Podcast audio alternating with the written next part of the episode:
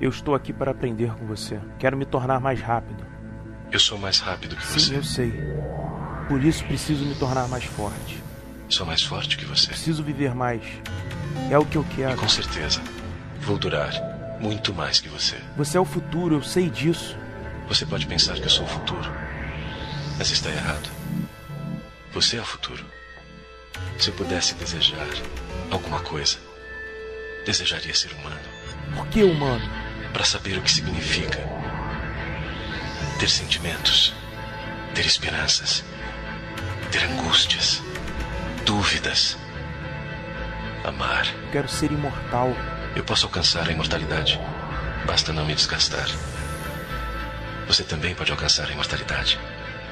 Basta fazer apenas uma coisa notável.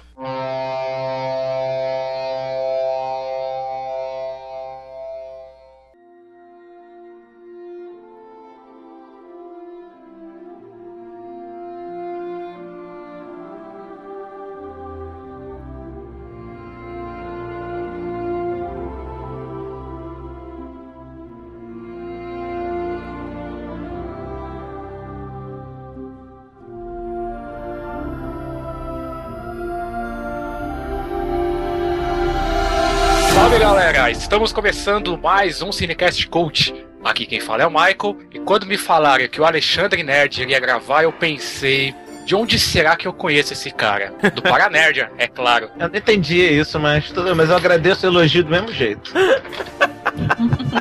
Aqui quem fala é o Bruno e o homem bicentenário daqui a pouco será Niemeyer, né? o Niemeyer tá chegando lá já. Tá chegando lá, tá chegando lá, faltando pouco. Tá faltando Eu pensei pouco. nessa piada, cara, mas eu achei muito ruim e acabei não fazendo. Pô, muito obrigado, hein, Michael. Você salvou a minha piada, né? Aqui é a Erika desativando o chip da única personalidade e ativando a multiplicidade. Uau, hein? É isso Uau! E aqui é Alexandre Nerdmaster e nas imortais palavras de Andrew Martin, isto fica feliz em ser útil. Olha. Olha só, hein? Eita, já. Esse é o Alexandre Nerdmaster que o pessoal gosta. Pois é. Bruno sabe que eu já incorporei essa frase no meu dia a dia. Toda hora que ele me agradece alguma coisa, eu falo, isto fica feliz útil. Então, estamos aqui hoje, mais uma vez reunidos com o nosso amigo Nerdmaster para falar sobre o Homem Bicentenário. Detalhes, sinopse e muito mais depois dos recados. Voltamos já!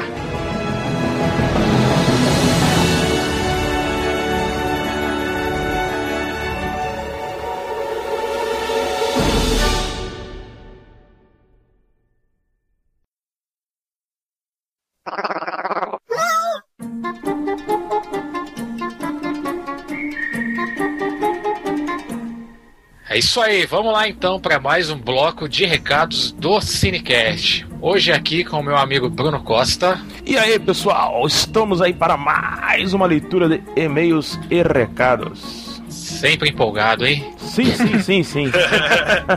Bruno Coruja, meu amigo. Boa noite. E Luciano Vieira. Olá, ouvintes. Servimos bem para servir sempre. Nossa, Olha aí. frase que vai em saco de pão, cara. É, Isso é naquela birosquinha que tem ali na esquina, no barzinho. é, É assim que tem. verdade. Falou em birosca, o Coruja O entende. Coruja sabe. Pois é. Coruja tem mó cara de quem já foi dono de padaria, né, cara? Impressionante, né? De padaria não, mas meu pai era dono de boteco. Ó, rapaz, tá vendo? Quase acertei. Eu comecei lá, tá ligado? Tá, garoto. E lá foi ótimo. Entendi. Começou fazendo os drinks do boteco do pai dele. E tinha um garçom chamado Winston Churchill.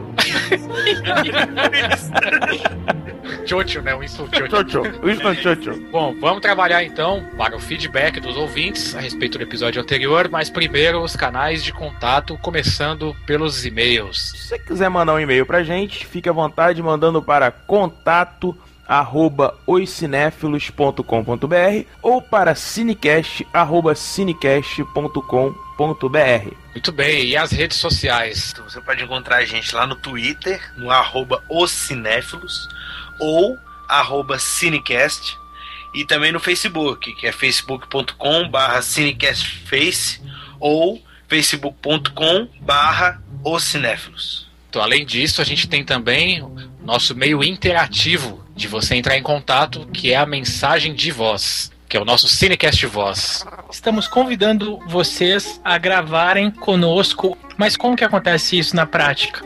Acesse ocinéfilos.com.br barra cinecast barra cinecast voz e acompanhando o tutorial disponível nessa página, envia para nós uma mensagem de voz dizendo o que você achou sobre esse filme pitoresco, o que você gostaria que nós discutíssemos, enfim, participa desse episódio com a gente. Muito bem, Luciano. Foi a explicação mais didática que eu já ouvi na minha vida. Parabéns, cara. Obrigado. Servimos sempre para servir bem. É assim, né? Não, servimos bem para servir sempre, né? E agora, mensagens dos ouvintes em relação ao episódio anterior sobre os bons companheiros. Primeira mensagem aqui do Leonardo Carnelos. Ou Carnelos, ou seria Carnelos. Bom, 32 anos, São Paulo. Ótimo cast, excelente filme.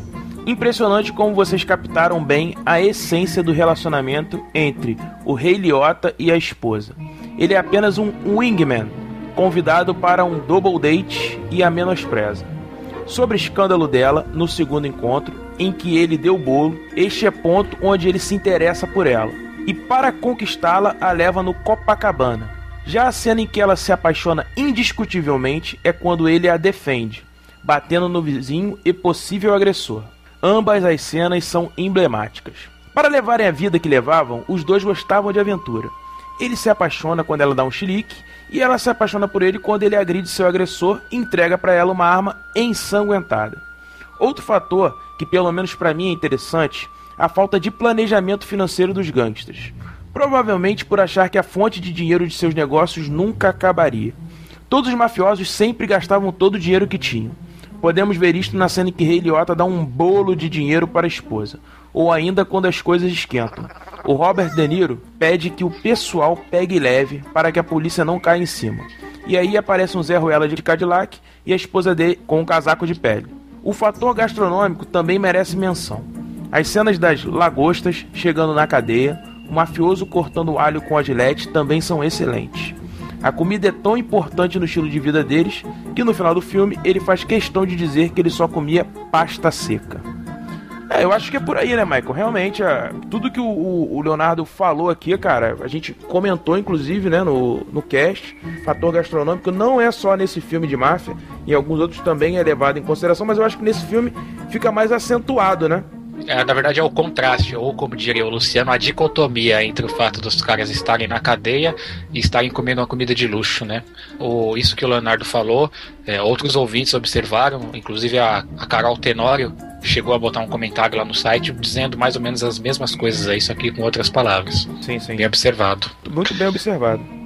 Agora a mensagem aqui do Fernando. Excelente, meus caros. Porém, esperava o poderoso chefão. Acho que está mais do que na hora desse clássico aparecer pelo Cinecast. Fico no aguardo dele. No cast, bem, tudo foi falado da forma como deveria. A abertura, mais uma vez, sensacional, senhores. Espero que vocês possam continuar nessa toada. Aguardo o Poderoso Chefão, que para mim é o filme definitivo sobre o assunto. Fomos desafiados, hein? é, pois é. Oi? Pois é. Então, como diria o Don Corleone, né? I'll make an offer that he can't refuse. Bicho, eu só digo o seguinte, velho. A gente recebeu um desafio, entendeu? E eu gosto é assim, velho. Eu gosto quando me desafiam. Pode, pode esperar que vai chegar. É, Não sei olha. quando, mas um dia ele chega. Eu queria comentar aqui dizendo o seguinte, Fernando. A gente, óbvio que a gente quer falar e a gente vai falar sobre o Poderoso Chefão num cast. Acredito que será um cast totalmente especial, inclusive por ser um filme totalmente diferenciado. E são três filmes, né, Michael? Afinal de contas, é uma trilogia. Aguarde porque terá surpresas. Esse filme com certeza vai aparecer aqui, mas eu não concordo quando você diz que é o filme definitivo.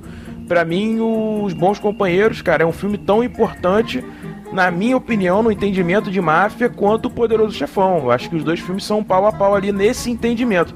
Mas eu acredito que possa haver uma preferência pelo Poderoso Chefão. Enfim, tem toda uma mitologia criada em cima dessa trilogia, né, Michael? Sim, na verdade, como outros ouvintes observaram e você mesmo falou no cast, dependendo do prisma pelo qual você olha a máfia, aí sim você pode dizer que Poderoso Chefão é a grande obra. Mas se você analisar é, a multiplicidade da máfia, Os Bons Companheiros é um filme tão bem feito quanto, né? Sim, Bem, o problema agora vai ser, depois dessa intimada do Fernando, ir pra cama todas as noites e sonhar com a cabeça de cavalo na cama no dia seguinte.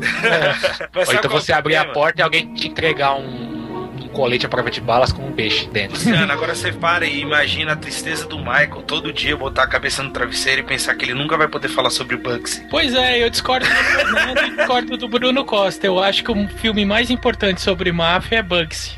Sim, com certeza, não tem Obrigado, melhor. Luciano. Sabia que um dia alguém iria apoiar o meu ponto de vista. Alguém precisa massagear o ego sofrido do Michael mesmo. Última mensagem de hoje, vamos lá. Mais uma mensagem do nosso querido ouvinte e amigo Nivaldo Luiz, 38 anos, mora em Paulista, Pernambuco. Nivaldo diz: Amigos do Cinecast Cult, olá mais uma vez. Tudo em ordem com vocês? Tudo. Sim, tudo justo e perfeito. É com muita alegria e muita satisfação que escrevo este comentário para os meus amigos. Alegria e satisfação porque pouco a pouco vocês, meus caros, vão fechando o meu top 10. Top 10, viu, Luciano? Já se. Já se foram Clube da Luta, Taxi Driver, Blade Runner, O Exterminador do Futuro 2 e agora um dos clássicos do Scorsese, Os Bons Companheiros. Um épico de gangsters, violento bem ao estilo Scorsese de fazer cinema.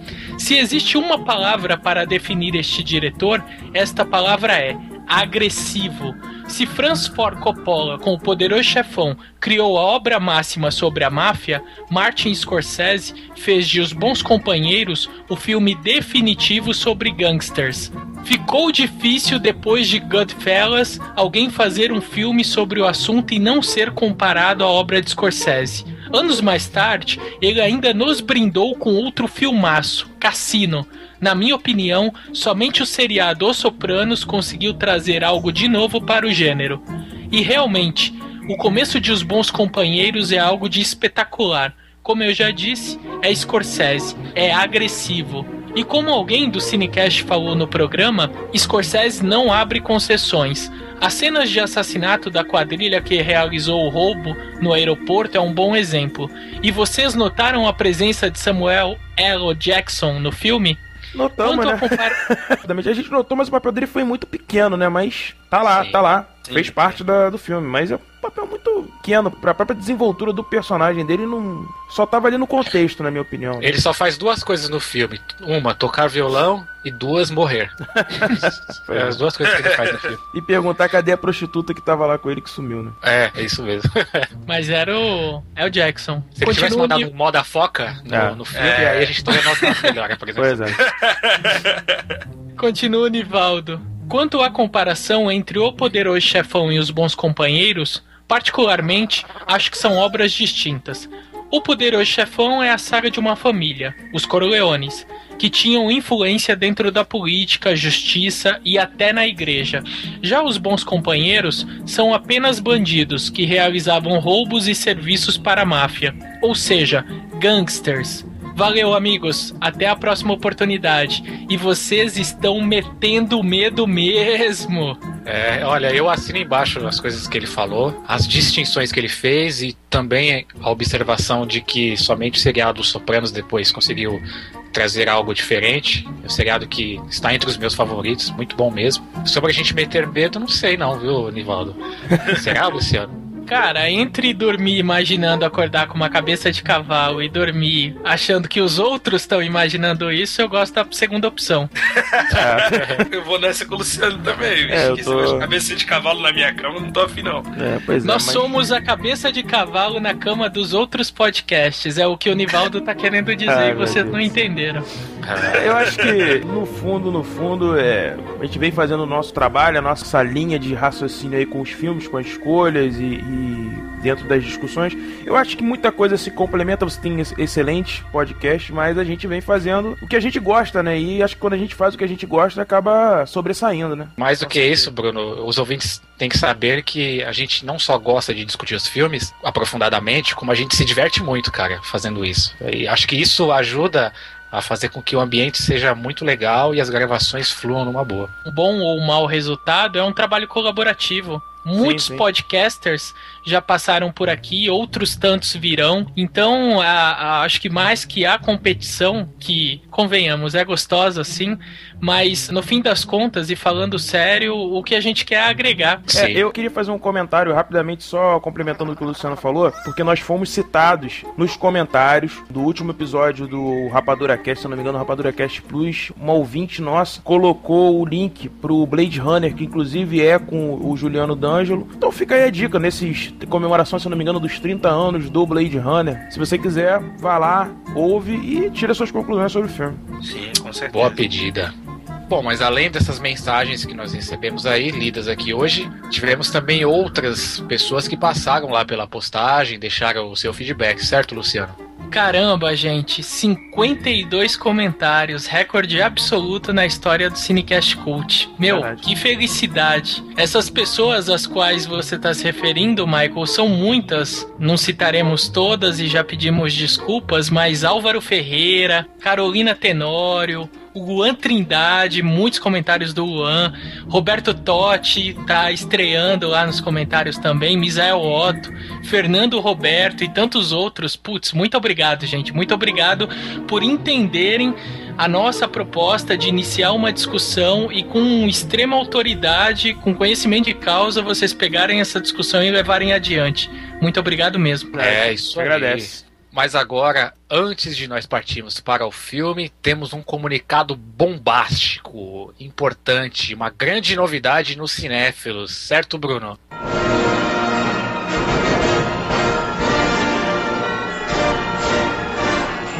É isso aí, é isso aí, Michael. Agora a gente tem a loja dos cinéfilos. Pessoal que quer adquirir aí produtos temáticos de cinema ou baseado em, em obras cinematográficas, tem agora o seu espaço na internet.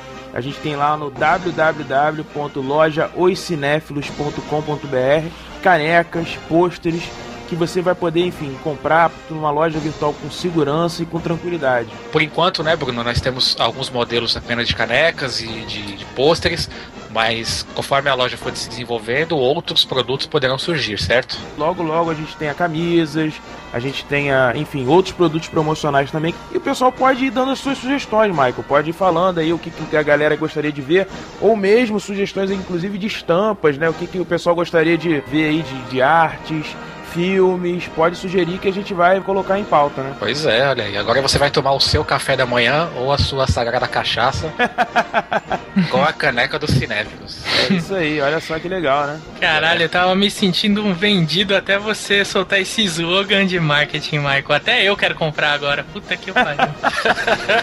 E em breve teremos a caneca dicotomia. Ai, caramba, É, pois que é. vergonha. Hashtag dicotomia. Hashtag dicotomia. Muito uma caneca, podia ser um prato. Todo mundo comendo no prato do Luciano. Ia ser foda. Muito bom, visitem www.lojaocinéfilos.com.br É isso aí, ajuda, ajuda o Luciano a ficar rico, rico.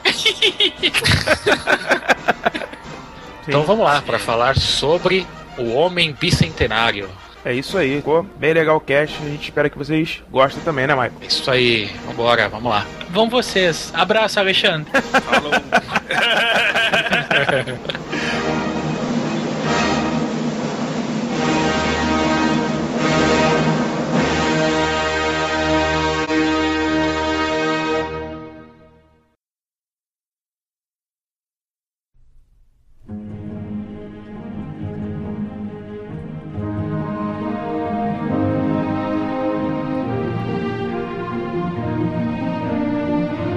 Bom, é isso aí então. Vamos começar agora a falar sobre o filme O Homem Bicentenário. Primeiro a sinopse. Em 2005, uma família estadunidense compra um novo utensílio doméstico, um robô chamado Andrew, para realizar tarefas domésticas simples.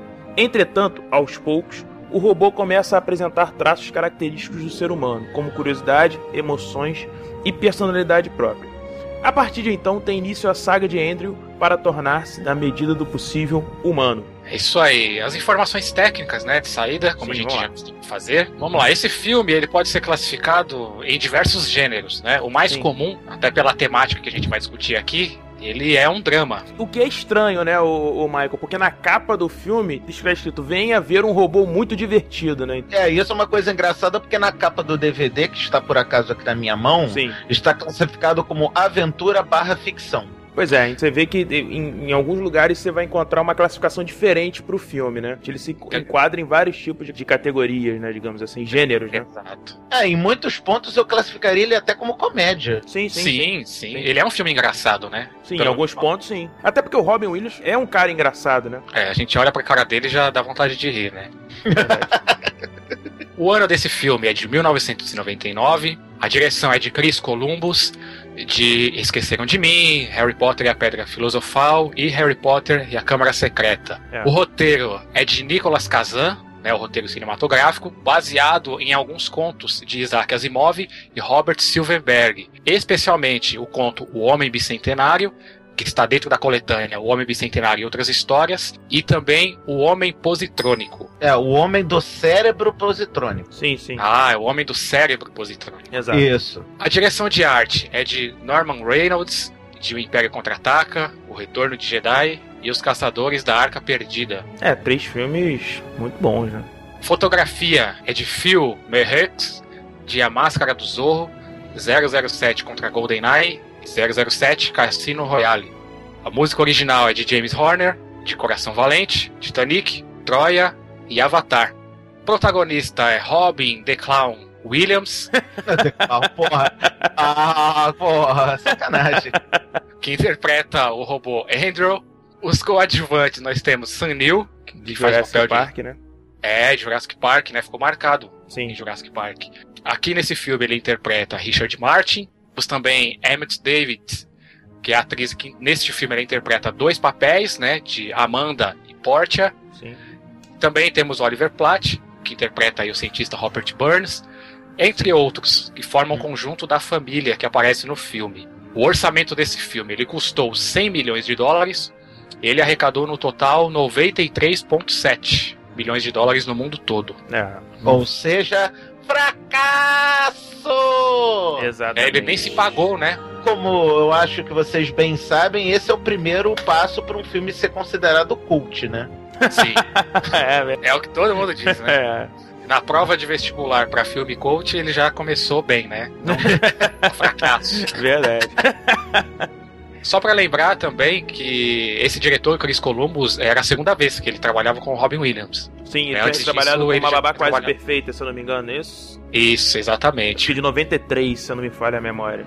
Porra, que boa memória, hein, cara? É. Parabéns. Coisa que eu tenho para falar sobre o Chris Columbus, eu simplesmente adoro ele como diretor uhum. e ponho ele, sem sacanagem nenhuma, ao lado de Steven Spielberg como os melhores diretores para contar fábulas.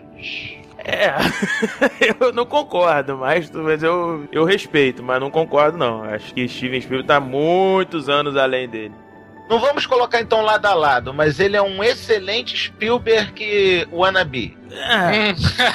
Vai. Ah, eu queria dar um destaque para a fotografia, que eu achei que alguns pedaços, principalmente nas reconstruções que eles fizeram da cidade do futuro, me remeteu muito como se fosse uma reconstrução da, de Metrópole do filme Metrópole. Sim, lembra sim, bastante. Sim, sim. É, e a própria figura da robô feminina também fez esse, esse contraponto, né? Eu vi a Maria na, na, na Galateia. Justamente, eles só que eles fizeram uma Maria bem debochada, Maria moderna, né? é, uma Maria, fizeram uma Maria do bairro.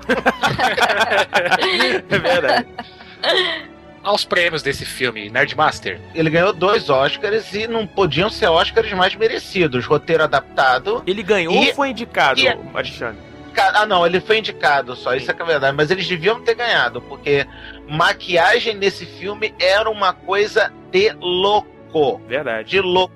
É, o próprio Chris Columbus, que eu tenho um, por acaso um panfleto que estava está junto do DVD, uhum. o próprio Chris Columbus fez questão Sim. que a roupa de robô não parecesse ser um ator vestido de robô. Sim, verdade. E para isso ele chamou ninguém mais, ninguém menos do que Steve Johnson, que tem uma das companhias de efeitos especiais mais benquista da Hollywood, Hollywood né? que é a XFX Incorporated. Muito boa essa companhia de efeitos especiais. Olha só.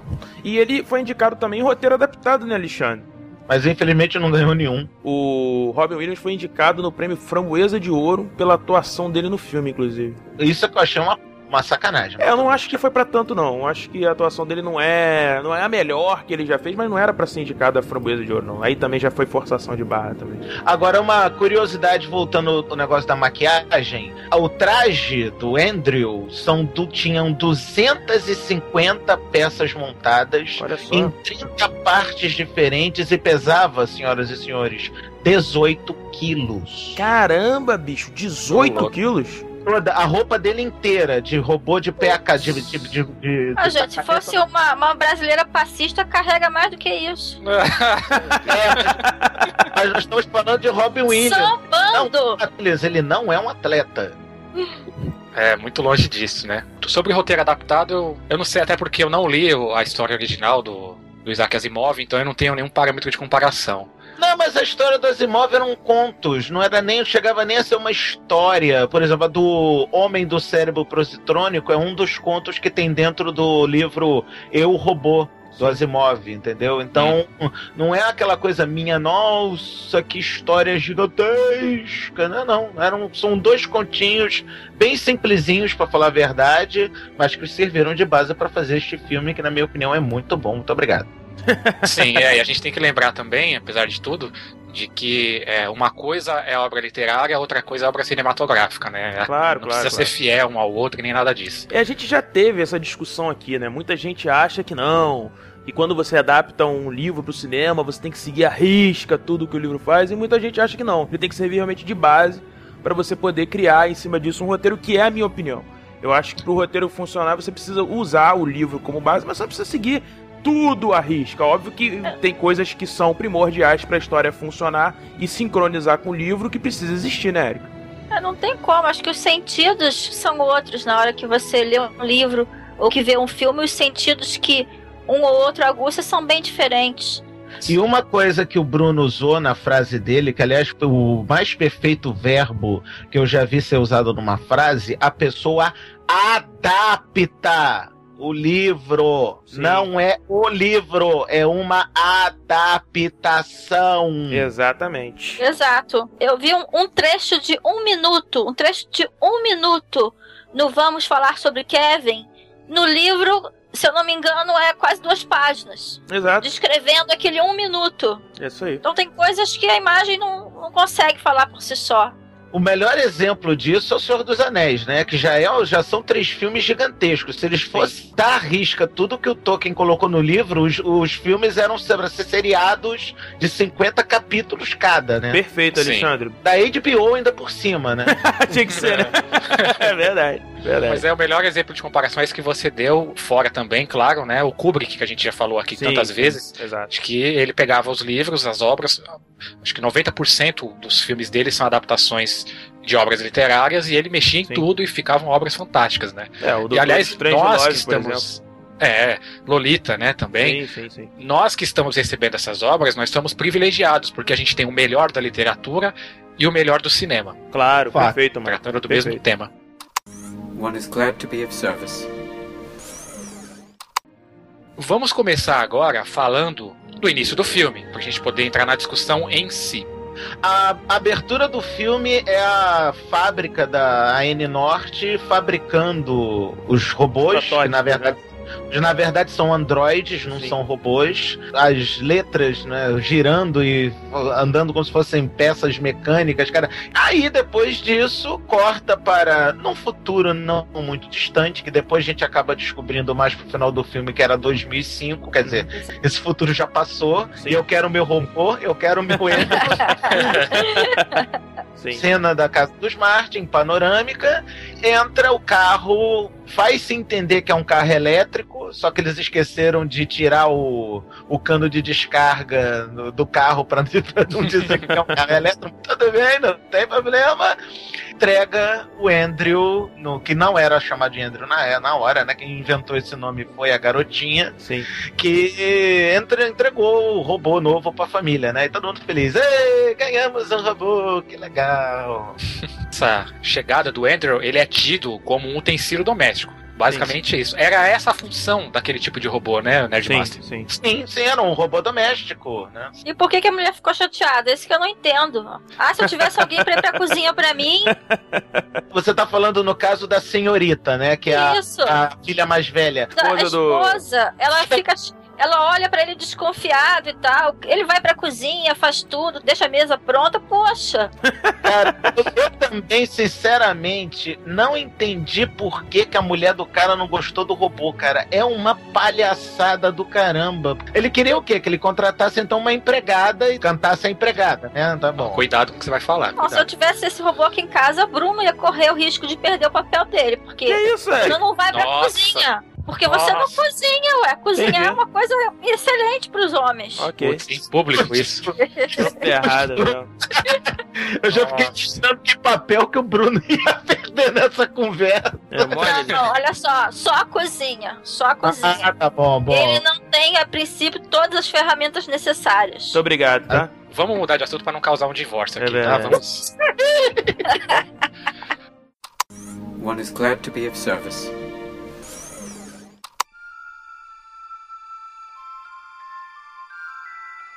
Então, eu creio que esse, essa reação de estranhamento que eles tiveram, na verdade, foi um medo. É, era uma coisa completamente nova, apesar de você estar no futuro e você ter coisas futuristas, né? A redundância aí um robô, um androide, que se parecia muito com o humano desde o início, né? É. Se vocês repararem, a primeira pergunta que ele faz, quando ele sai da caixa, ele é tão sofisticado a ponto de ler as emoções. Ele já pergunta pro doutor lá, o, o Sir, uhum. a sua família sabe disso? É, esta é a família disto? Isso. Sim. Exatamente. Ele começa a notar a própria reação das pessoas desde o início. Um pouco sobre o tema desse filme, o tema e o enredo, a forma como ele se desenvolve. Tá muito claro aí, desde o começo, e conforme a gente vai assistindo as cenas, de que esse filme ele trata não só da humanização do robô, embora o enredo seja esse. Na verdade, ele trata das relações complexas entre o homem e máquina, que muitas vezes se confundem, né? Do homem com o próprio homem, né? Eu acho, Michael, que ele trata também muito da automatização do homem tem muitos enredos e subenredos nessa história. Tem Sim. o medo do homem ser substituído pela máquina, o medo do novo, né? O medo das coisas novas, das coisas difíceis. Tem uma frase no filme que é ótima: você não pode gastar suas emoções com uma máquina. Na minha opinião, o Homem Bicentenário é uma excelente mistura de Pinóquio com Frankenstein. É, por aí, por aí. E o Homem de Lata do Mágico de Austin. E a gente pode começar começar fazendo a, a, seguinte pergunta aqui. Alexandre, você se tivesse que encarar esse filme, você acha que esse é um filme apenas um filme pipoca ou você acha que não? A gente pode considerar ele um filme além disso? Não, eu considero esse filme um filme que dá para fazer uns debates filosóficos muito bacanas. Eu também enxergo por aí. Vou te falar que as indagações que ele traz que eu acho que a gente precisa aqui traçar uma linha pra gente poder, porque não é, não é só uma discussão, tem várias discussões e pequenas discussões ao longo do filme, né? Ele se dá, subdivide. Sim. Dá pra se assistir esse filme de duas maneiras. Como um simples pipoca divertido. Exato. Não é um filme cabeça que você dorme no meio. Mas se você quiser levar a sério e discutir filosofia com ele, dá também tranquilamente. O primeiro ponto pra gente discutir, já que ele é tão múltiplo, é isso que a Erika falou, a questão da maquinização do homem. A gente nota isso nos próprios personagens humanos, que eles não são, salvo a menininha lá, que eles não são assim expansivos, eles quase não demonstram emoções. Prova disso é o dono da empresa que fabrica o robô. Ele parece ser mais robô do que o próprio Android. Eu acho que esse ponto dá para ser discutido, né, Erika? O único personagem que faz alguma manifestação artística no filme é o robô. Olha o contraponto. Não, dá, dá pra dizer que o cientista, o Rupert Burns, também tem um pouco de artista. É, a própria Portia também tem o lado artista. Ela é uma restauradora, inclusive, de obras de arte e tudo mais, né? Sim, mas ela aparece depois. Como eu assisti dessa vez o filme, acho que da outra vez que eu assisti, eu me coloquei no lugar da família. Dessa vez eu fiz o contrário. Eu me coloquei no lugar do autômato. E até hum. casa com uma discussão que a gente estava tendo hoje mesmo, a gente conseguir, como indivíduo, fazer uma balança entre nossas razões e as nossas emoções, porque é burro ser completamente racional e também é burro ser completamente emocional. Eu acho que a inteligência, a humanidade, A genialidade tá nesse tráfego de razão e emoção. E o que começa a desenvolver ele é a emoção, não é a razão. É o momento em que ele começa a fazer o cavalo, esculpir, Sim. escutar uma música. É nesse momento que o próprio dono dele vê uma possibilidade de crescimento. Tudo bem, ele se desenvolve ao longo do filme, isso é nítido. Mas vocês acham que ele, no início, naquela caixa, quando ele é aberto e colocado para funcionar, que ele já tinha algo, entre aspas, errado na sua programação que permitisse a ele se tornar emotivo?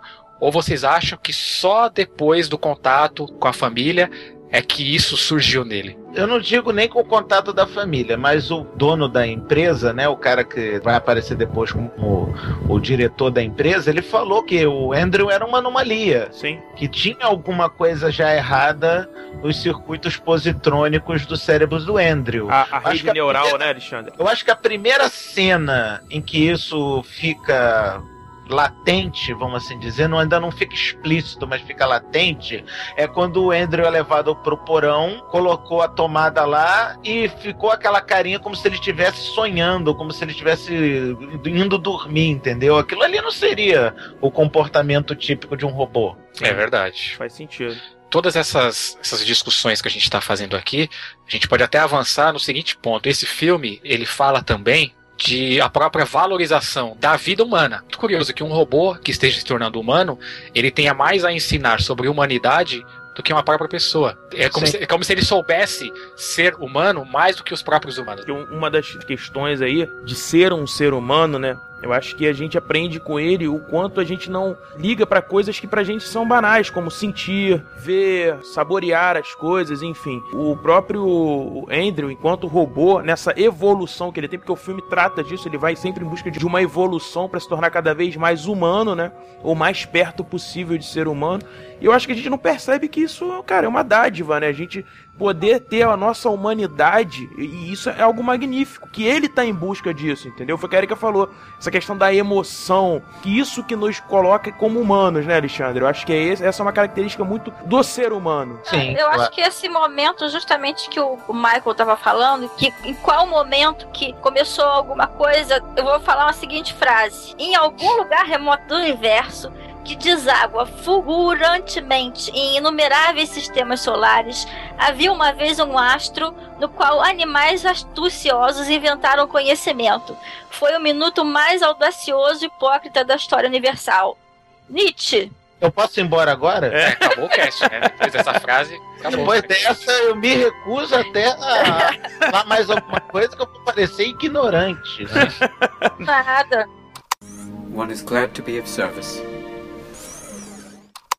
Tem uma questão que é a seguinte, é, talvez seja um ponto de vista simplista da minha parte, mas eu creio que, dependendo da forma como a gente vê esse filme, esse robô, o Andrew, ele pode parecer até mesmo um simples pretexto para uma discussão filosófica mais profunda. Porque assim, o filme fala do processo de humanização emocional dele. Só que o filme, se você olhar bem, ele não, não trata disso. O que interessa no filme não é você acompanhar a trajetória do robô e se emocionar com ela. O que importa é você acompanhar o que acontece com o robô e você se questionar. Exato. Questionar sobre o seu próprio desenvolvimento emocional, sobre a própria valorização da vida, das relações, das pessoas. Nesse ponto, eu encaro o robô como um pretexto. Tá falando é do ser humano em si, nem, nem é da máquina que o filme fala. Quer ver uma coisa que eu acho interessante ser colocada nesse ponto? O pessoal da Disney, né? O filme é da Disney, é da Touchstone Pictures, que é o, era o braço de filmes live action da Disney na época. Colocaram esse filme, uns primeiros, sei lá, 15 minutos desse filme, para uma, uma turma da Universidade da Califórnia de Robótica, pra eles assistirem. Aquela cena mesmo de abrir a caixa, sair o Andrew e blá blá blá blá blá blá blá. Você acredita que o pessoal da turma achou que o robô era computação gráfica? Nossa, Olha só. De tão bem feito que tava a, o processo da criação do robô, porque eles falaram. Cara, isso é o Robbie Williams disfarçado de robô? Porra! Tinha essa dúvida. Não, e o filme da Alexandre, nesse ponto, o filme não é nada datado, né, cara? Você percebe que você consegue assistir o filme hoje em dia numa boa, velho. Os efeitos Tranquilo, estão lá cara. tranquilos, a, a- a maquiagem tá super bacana, não tá nada Cara, datado. É interessante a gente levantar aqui também, né, cara, uma das discussões do filme que é essa coisa da máquina cada vez mais se assemelhar ao homem, né? É, a máquina inteligente, a máquina criando vida, né? um dos questionamentos que esse filme levanta é justamente dessa possibilidade do futuro das próprias máquinas, né? Que, enfim, nesse filme fica, através até das, das leis, né? A cena da apresentação das leis da robótica é uma das poucas cenas galhofas do, do filme que eu sim, gostaria sim. que não tivesse acontecido, mas tá bom. Que é até tinha uma brincadeira, que, né? Tinha que apresentar as três leis, que afinal de contas é um conto do Asimov. Sim, Teoricamente, aquele é um robô asimoviano. Então, desculpa, mas tem que apresentar as três leis. Eu só não gostei do jeito que foi apresentado, mas tá bom, tudo bem. Você achou muito For Dummies, foi isso? Não é For Dummies, eu achei muito espalhafatoso. Exato, exato.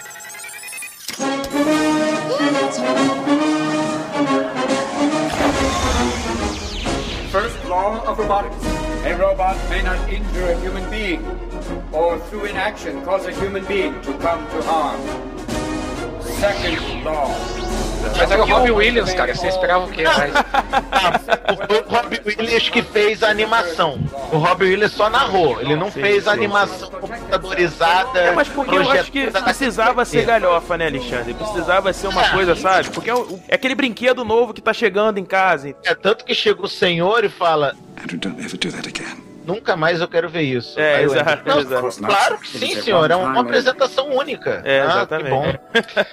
Bruno, né, acabou de levantar aí essa questão da humanização, até do futuro das máquinas.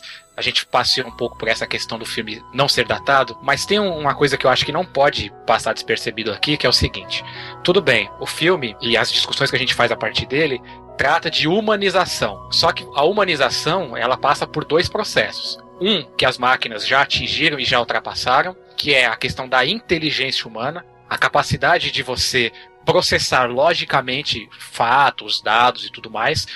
E a outra é a questão de você processar essas informações com seu lado emocional. Então eu acho que esse ponto é interessante, porque hoje em dia, e desde a época do filme, quando a gente produz máquinas mais sofisticadas, qual que é a intenção? Que muita gente fala é de que elas fiquem cada vez mais próximas do ser humano, mais parecidas com seres humanos na, na sua atuação. Só que é que tá. O que é ser parecido com o ser humano? É você racionalizar como ser humano ou é você sentir como ser humano? É. Eu acho que o objetivo principal da gente estar tá criando cada vez máquinas mais e mais avançadas é virarmos aqueles gordos do Oli. Pode ser.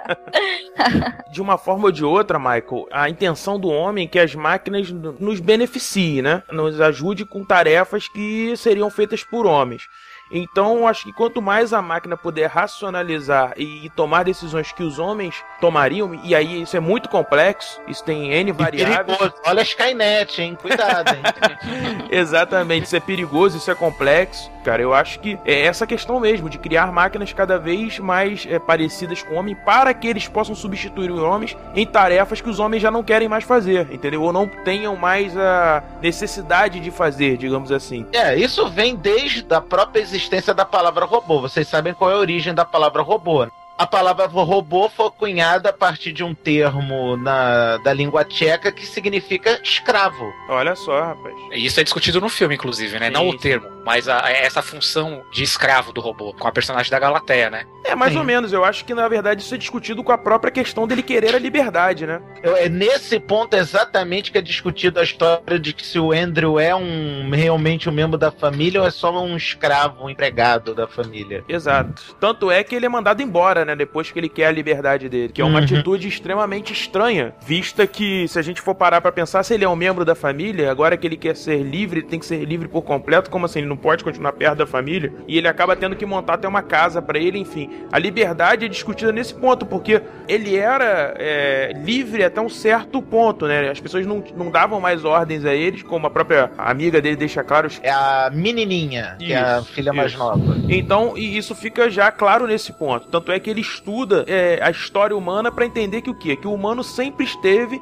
em busca da sua liberdade. Isso era algo primordial para os humanos. Se é algo tão primordial assim para os humanos, que, que não pode ser para ele enquanto robô, né? A cena é a seguinte: o Andrew chega na cozinha e pede a liberdade ao senhor. O senhor estranha esse pedido, aí entra a menininha. A gente tá chamando de menininha, mas ela já era adulta, tá? Sim, tá sim, bom. sim. Entra a menininha. Ah, tá. Eu sabia que tinha sido você que tinha posto essa ideia na cabeça dele. Aí ela, não, quem botou essa ideia na cabeça dele foi você, quando você encheu a cabeça dele de conhecimento. Exato. Chegou uma hora que ele iria querer falar de liberdade, ora bolas. Claro, claro. Ele estava aprendendo, em algum momento ele iria querer ser livre para, obviamente, tomar as próprias decisões dele, né? ponto filosófico que eu acho muito interessante da gente debater foi justamente uma frase do senhor assim que o Andrew foi libertado. Você já percebeu que você parou de se chamar de isto? É, verdade. Ele começou a se chamar de eu. Sim. Eu vou estar aqui para te ajudar. Se o senhor precisar de mim, eu estarei aqui. Exato. Aí o cara percebeu que você parou de se chamar de isto?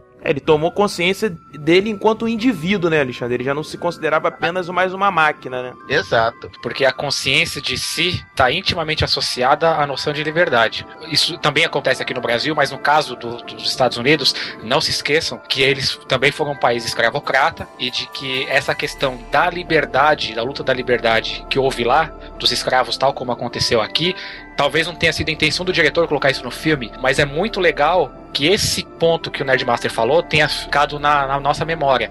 Quando ele deixa de se chamar de isso, de uma coisa, de um ser, de um escravo, para se considerar uma pessoa. É a passagem, se a gente for reparar assim, até mesmo usando a palavra robô, é a passagem do escravo ao homem livre. Mas se a gente for falar de liberdade e se a gente é, refletir de como a sociedade está atualmente, a gente está num período que é mais autômato do que outra coisa, porque a gente está num período em que só se valoriza o conhecimento. Então, nesse ponto, no início do filme, a primeira construção, a primeira obra de arte que o robô faz, na verdade, coincide com a obra de arte que um grande gênio deixou incompleta, que foi Leonardo da Vinci. Ele começou a construir um enorme cavalo de ferro e foi a obra que ele não concluiu porque o ferro teve que ir para a guerra. Então, esse gênio dessa época, ele era acostumado a pegar toda a gama de conhecimento, desde a racional até a artística. Então, eu acho que esse circunbular não existe mais na nossa sociedade. As pessoas elas são educadas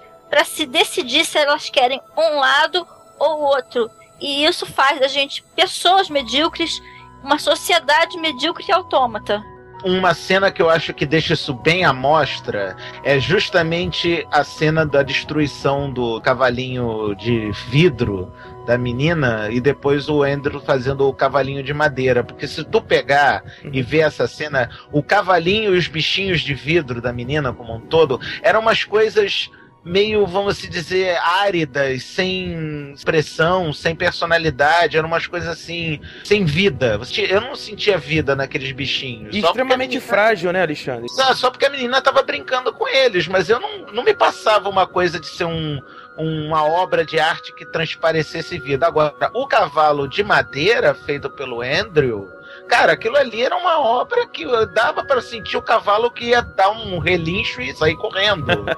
Inclusive pela pose do cavalo, né? Que o da menina Exato. de madeira, o cavalo estava parado com as quatro patas, enquanto a escultura do Andrew, o cavalo estava em pé, com as duas patas de trás, assim, sim, e as, as, duas da frente erguidas. Ele estava em movimento, isso significa vida, né? Foi uma sacada de gênio, essa a transposição de um. Teoricamente, a escultura do Andrew, por ter sido feita de madeira, seria mais feia, porque seria um material mais pobre em relação ao vidro. Mas, porra, transpareceu uma vida, um, um sentimento de estar tá vivo o animal muito mais do, do, que as peças de vidro. Foi o que a Erika falou, essa questão da emoção nesse ponto aí fica bastante claro que ele está realmente desenvolvendo.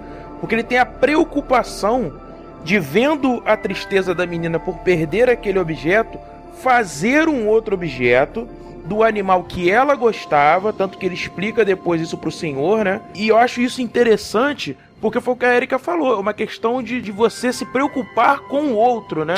Que é uma função que o robô tem isso na, nas leis que ele fala lá atrás, de não magoar ou não causar algo que vá magoar que é algo que a gente é, deveria pensar é, isso também, né? É a primeira lei, um Exato. robô não ferir um ser humano, só que eles interpretaram como ferir os sentimentos. Eu acho que deveria ser regra do ser humano interpretar o belo. Por que a música dele é tão ruim? Meu amor, não sou perfeito, mas os meus defeitos posso consertar. Alexandre Nerd,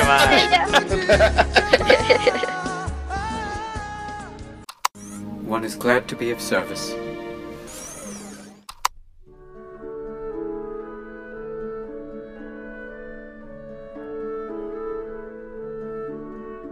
Parece-me então que o, o diretor ele reinterpretou essas, essas três leis da robótica, não de forma literal, como o Nerdmaster também mencionou aí. Então vocês acham que por esse ponto o Andrew ele conseguiu harmonizar emoção e razão?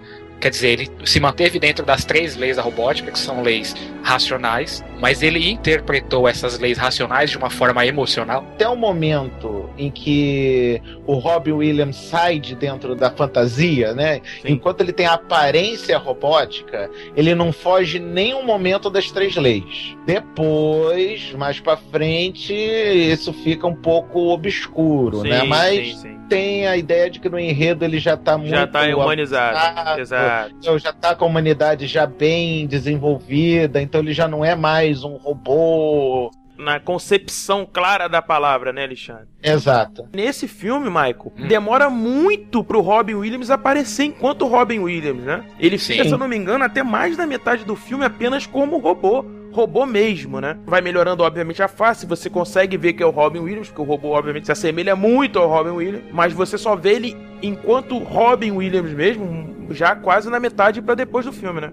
Uma coisa que eu não entendo, cara, sinceramente, nesse ponto, com a tecnologia tão avançada e com tantas opções, por que, que, o cara foi fazer justo a cara do Robbie Williams pra ele? Isso foi culpa do Rupert Burns, porque enquanto eles estavam desenvolvendo a cara do Andrew, ele falou: não, mas o que realmente vai fazer você parecer um ser humano são as imperfeições. Exatamente. Conseguir uma cara perfeita, 100% perfeita, todo mundo vai achar que você é um robô. Mas se você tiver umas marcas de cicatriz, umas marcas de varíola, alguma coisa assim, você vai parecer um ser humano. Por isso que botaram a cara medonha. Ah, e vocês estão falando como homens, né? Porque naquela época o Robin Williams tinha um certo approach, tá? Ah, há controvérsia.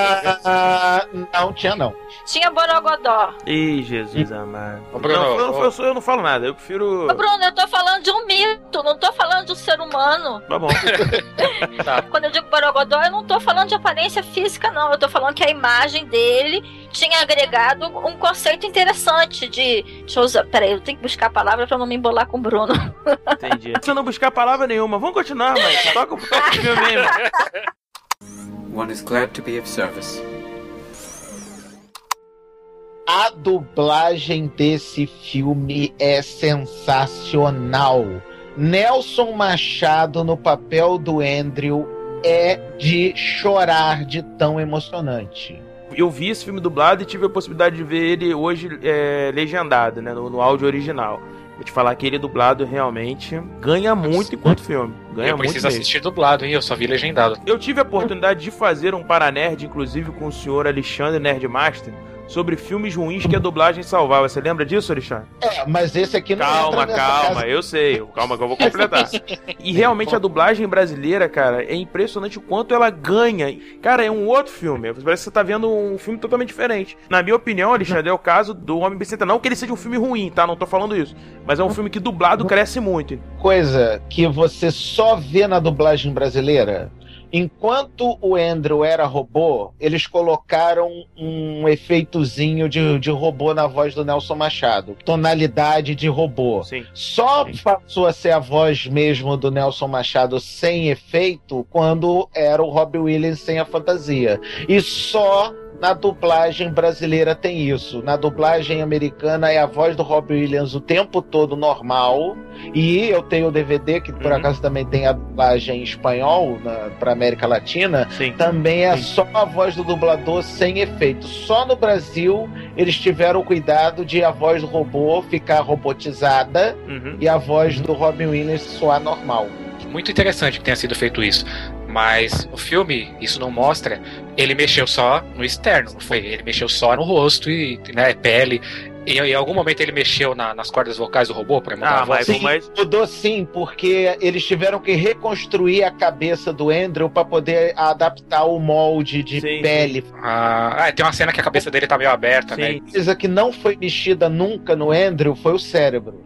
Que era continuava o positrônico, né, Alexandre? Exato. O resto, tudo foi refeito. Foi refeito aos poucos. Tiveram que botar sistema nervoso central, sistema Sim. digestivo, que não precisava, mas Sim. tudo bem. Porque é. gerou a, a, cena que eu não quero nem discutir desse filme. É, aquela cena ali é vergonha ali total, acho. Totalmente desnecessária. Falem dessa cena. Não quero nem saber essa cena. Eu, quando passa essa cena, eu pulo. Vocês acharam que o processo de humanização dele, ou seja, o desenvolvimento da personagem, vocês acharam que foi convincente? Vocês acharam que foi bem feito, que foi bem montado? Muitas das coisas da evolução do Andrew partiu do relacionamento dele, principalmente com a família. Porra, isso que eu ia falar, Alexandre. Ah, Exatamente. Eu acho que principalmente com as mulheres também, né? Não, principalmente com a menininha, né? A gente, tem que, a gente tem que lembrar que muito da razão e muito dos costumes e do aprendizado de como funcionava a sociedade, de como funcionava o homem, partiu do, do dono dele, daquelas instruções das noites que ele passava junto com o robô. A, a cena do senhor explicando ao Andrew os famosos fatos da vida. Isso, é, exato. É de exato. chorar, de dar risada da é cara do Andrew. Desses milhões de espermatozoides, somente um consegue. E o que, que acontece com os outros? Parece morrem. uma criança mesmo, sim, né? Sim, sim, sim. É, a impressão que dá, então, é que, por exemplo, quando chega no momento em que a moça chega para declarar amor para ele, não tem coragem, né? E vai embora, ela, ela casa com outro, naquele momento ali, ele ainda era uma criança. Sim, ele já começava a demonstrar sentimentos e tudo, mas ele ainda era uma criança. Na hora que ele se depara com a neta dela e que ele tem aquela reação que dói nele, aí sim que ele tem realmente o primeiro contato com o amor, que é uma coisa que já começou doendo e incomodando. Cara, o Alexandre falou uma coisa que é importante pra gente entender um pouco também da dinâmica do filme: a questão da morte, da vida e da morte, né? Isso tem que ser entendido porque isso caminha durante o filme todo, junto com os sim. personagens. Tanto é que nessa cena que o Alexandre citou, é a primeira vez que a gente tem contato com a morte de fato nesse filme. Foi o primeiro filme em que eu percebi como é que seria uma merda você ser imortal. Exato, exatamente. Todo mundo fala que ser imortal ia ser foda, viver para sempre ia ser foda. Ia ser o caralho, cara. Tu ia. Desculpa. Que? É uma merda você ser imortal, cara, porque você não pode se apaixonar por ninguém. Se você se apaixonar, a pessoa vai morrer e você vai sentir a dor dessa pessoa que morreu. Bomba! Essa questão da vida e da morte, ela paira por todo o filme, né? Mas pra gente entender que no começo da vida já existe a morte. Pra gente poder sobreviver, existe todo um contexto ali que ele começa a entender e que isso vai aos poucos modificando a própria vida dele enquanto robô barra humano, né, na evolução dele. E essa é uma discussão que também está no filme, como o Alexandre falou, essa questão da imortalidade, né? Essa questão da morte, ela é tão interessante que as reações do Andrew sobre a morte são exatamente as nossas reações. Primeiro, a reação de incompreensão, de indignação até diante da morte, Sim. de você não aceitar a morte de um ente querido. A primeira morte que ele convive é uma morte que ele não entende, que é a questão é. da explicação do espermatozoide que o Alexandre já citou. A segunda Sim. morte, que é a morte do Senhor, é uma morte que ele aceita. E porque ele ainda não tem a compreensão total do que está acontecendo. Ele tá fazendo a transição. Existe uma terceira morte, que é a morte da, da menininha, se eu não me engano, né, Alexandre? Menininha já idosa. Exato. Aí, cara, tem uma cena fantástica, porque a neta, que é a Portia, né, que é a mesma atriz com outro personagem, né? Sim. Chora, porque a avó dela morreu. Claro. Né? Naturalíssimo que a pessoa chorasse. Aí o Andrew olha para ela e fala: É muito cruel você poder chorar e eu não. Porra, perfeito, Alexandre. É nesse ponto que eu queria chegar, Alexandre. Porque nessa morte ele fica indignado. Ele não aceita, porque ele tá sentindo uma dor que para ele é algo que ele não sentiu antes e ele não consegue externar isso. Então eu acho que ele vai mostrando as várias reações que nós temos diante com a morte no aprendizado da vida, entendeu, Michael? Ele demonstra essa evolução é, no seguinte sentido: essas reações que nós temos são as mesmas, e é engraçado que lá no final da vida, quando ele já tá experiente, quando ele já tá idoso, ele tem uma reação diante da morte que as pessoas vividas normalmente têm que não é temer a morte, que é entender a morte como um processo que faz parte Gente, da vida. Mas eu acho que temer a morte também faz parte. Tem uma teoria do Freud que ele chamava de pulsão da vida e pulsão da morte. O que, que ele queria dizer com isso? O indivíduo no momento em que ele começa a temer a morte, ele começa a ter a pulsão da vida, que é querer vivenciar os seus desejos. Na analogia mitológica, ele chamava a morte de Thanatos e o desejo de Eros. Então se podia dizer que o contato com Thanatos faz você desejar o Eros. Ou seja, uma pessoa que é extremamente religiosa e não teme a morte, ela não tem a mesma quantidade de desejos que aquele que tem medo do final. One is glad to be of service.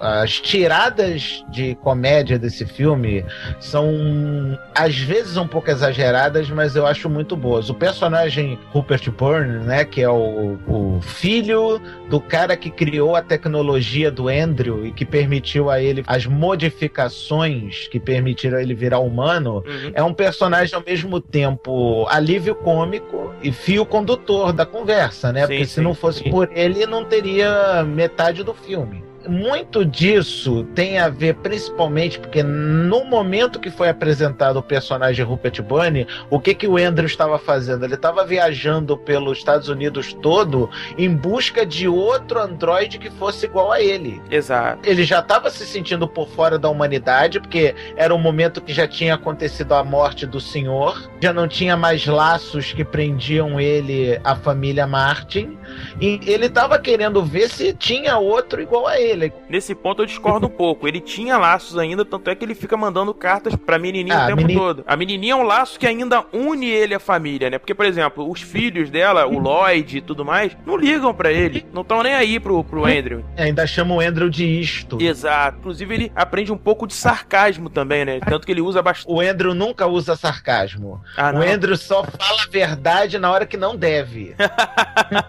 não, tá não confunda sarcasmo com falar falar a verdade na hora que não deve. O negócio do Andrew é que ele fala a verdade na tua cara, mesmo que não devesse falar na hora. Tá certo. Em relação a essa figura do cientista, eu vejo nesse filme como um elemento importante da seguinte forma: você tem a figura do senhor, que representa mais ou menos como se fosse um pai para ele. Você, você, tem a figura da menininha, que, embora seja amiga no começo, desde de sempre é, existe uma tensão amorosa entre eles que é bem clara. No começo era um amor meio fraternal, né? Ou meio tio para sobrinho, Isso. não era uma coisa ainda amorosa. Não, como a Erika falou, até esse momento, a psique do Andrew era de uma criança pré-adolescente. Ele ainda não tinha ainda acordado pro amor. Isso vai se desenvolvendo aos poucos até que ela toma mais para frente esse molde da figura amorosa. Estava faltando aí, pelo menos no meu ponto de vista, a figura do amigo como amigo igual. Estava faltando o amigo nerd na vida dele. É, exato. Ah, pronto. o nerd master, né? Esse caso é um nerd master. Exato, mesmo. exato. e eu acho que é interessante a gente também dar um, um pequeno destaque para outra personagem coadjuvante que eu achei fantástica, que é a Galateia. Ela, ela merece alguns comentários aí que ela tem muito mais importância do que parece à primeira vista. Só para esclarecer, esse nome Galateia não foi escolhido à toa. Mete a figura mitológica Pigmalião, que era um escultor de Creta, que ele vivia sozinho, isolado, e ele um dia fez uma estátua tão perfeita, mas tão perfeita, que ele se apaixonou pela estátua. E aí um dia ele rezando para a deusa Afrodite, desejou intensamente que aquela estátua se tornasse uma companheira. E eis que a deusa Afrodite cumpriu esse desejo e transformou a estátua numa companheira com a qual ele se casou. Então o nome Galateia tem a origem desse pequeno mito. A parte isso, talvez tenha sido uma interpretação meio severa da minha parte, mas nesse ponto eu achei o filme muito até machista. Aplausos para você, Michael. Fantástico. E ainda tem mais um elemento que juntou isso com o paganismo aí que o Michael acabou de explicar, que é a maçã encontram e uma maçã cai no meio e ele vai entregar. Então ele já juntou também com a questão do Adão e Eva. A simbologia da maçã sim, nessa sim, cena sim. é Adão e Eva, assim, porque ele era o Adão e estava procurando a Eva dele. Né? Mas eu ainda insisto de que a, existe uma, um claro viés de machismo aí no desenvolvimento Olha, eu concordo e é engraçado que é o segundo filme que a gente discute com Robin Williams que a gente chega a uma conclusão meio misógina, né? É, mas o Robin Williams não é culpado pelo roteiro do Homem Bicentenário. Não, não, não é, não é. Não, de jeito nenhum. Tem uma cena que eu acho que é, é o que vai corroborar muito bem com a impressão da Erika, que é quando o Robin Williams está já meio humano, já, já tá de cara de humano mesmo, normal, né? E eles estão fazendo uma outra modificação tal e coisa, e a Galatea começa a cantar. He should be on his metal.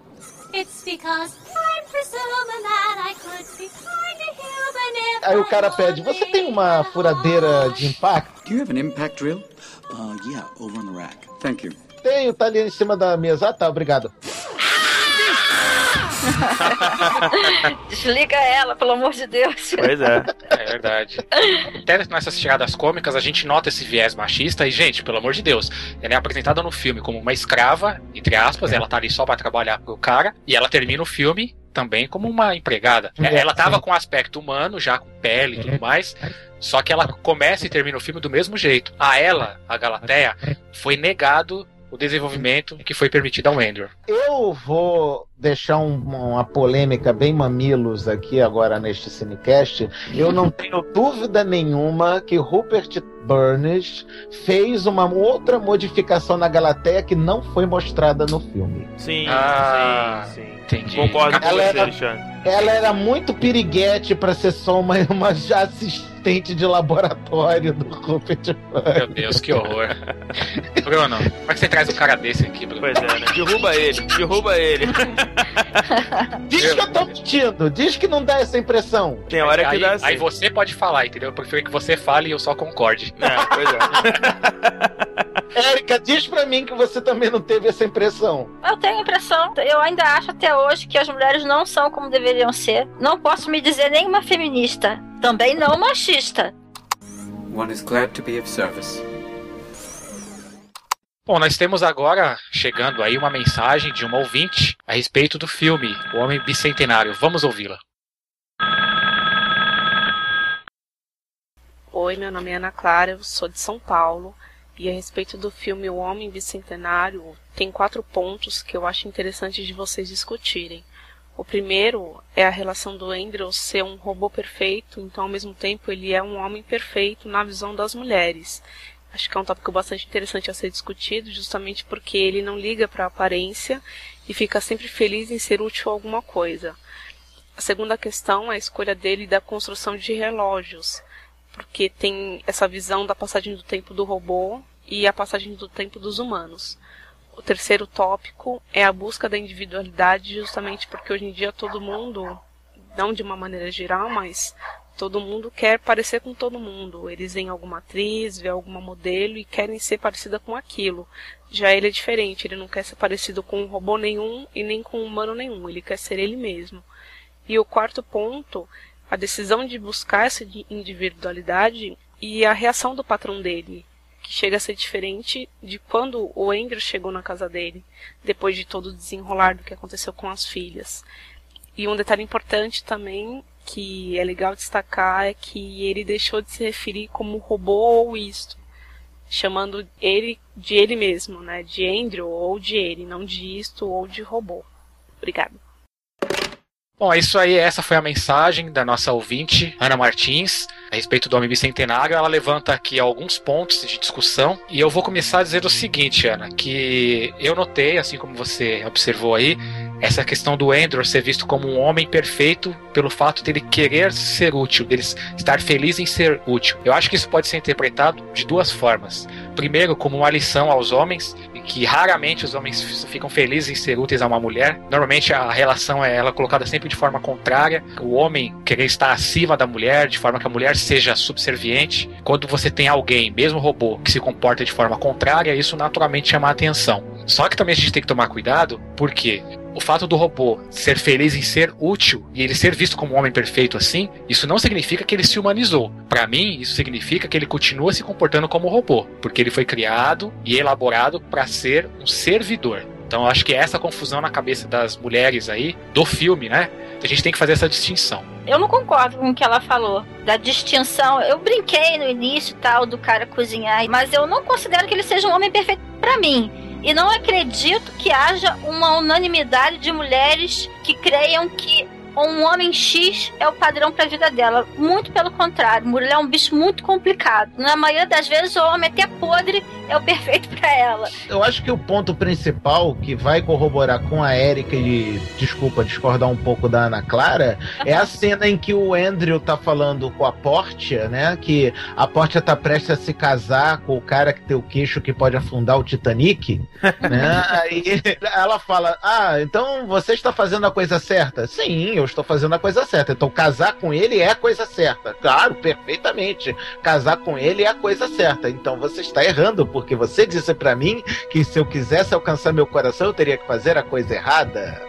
Eu já tinha mandado ele por há muito tempo. Porque não dá pra você lidar o tempo todo com uma pessoa excessivamente lógica, é um porre, né? Prefiro o Bruno. Oh, que Porra! Ainda bem, né, bicho? Ainda bem, Alexandre, ainda bem, né, filho? Eu considero isso um elogio ou uma sacanagem. É, eu tô aqui pensando ainda pra ver o que eu vou avaliar até o final da noite. Vamos lá, Mike. Mas em relação aos outros pontos também, que ela fala, por exemplo, a questão do Andrew e os relógios que ele fabrica. A questão do Andrew dos relógios gerou uma cena que eu olhei e falei: caraca, é o pica-pau. Aquela cena que todos. eu pensei a mesma coisa. Também. Ficou parecendo aquele episódio do pica-pau do relojoeiro que tinha que botar algodão nos ouvidos porque todos os cucos tocavam ao mesmo tempo. Cruz, credo, 12 horas, está na hora, preciso tapar os ouvidos. Cara, foi sensacional essa tirada. Porque conforme a Ana Clara falou, e ela tem muita razão nesse ponto, o relógio foi escolhido por dois motivos. Por que, que o Andrew começou a fazer relógios? Primeiro porque foi o senhor que ensinou ele a fazer. E por dois motivos. Primeiro, porque era para desenvolver o lado artístico, porque relógios, mal ou bem, são peças de decoração, quando bem feitos, Sim, lógico. Claro. E são uma coisa que denotam uma precisão, uma lógica da montagem dos mecanismos que só um robô conseguiria. É um objeto que une as duas coisas. Que une a razão e a emoção, digamos assim, né? A emoção no sentido da criatividade embolar aquilo e a razão no sentido da lógica para montagem daquilo, né? A maior prova de que só um robô conseguiria fazer aquilo que o cara fazia tanto relógio, mas tanto relógio, mas tanto relógio que ele conseguiu ser trilionário, que depois fizeram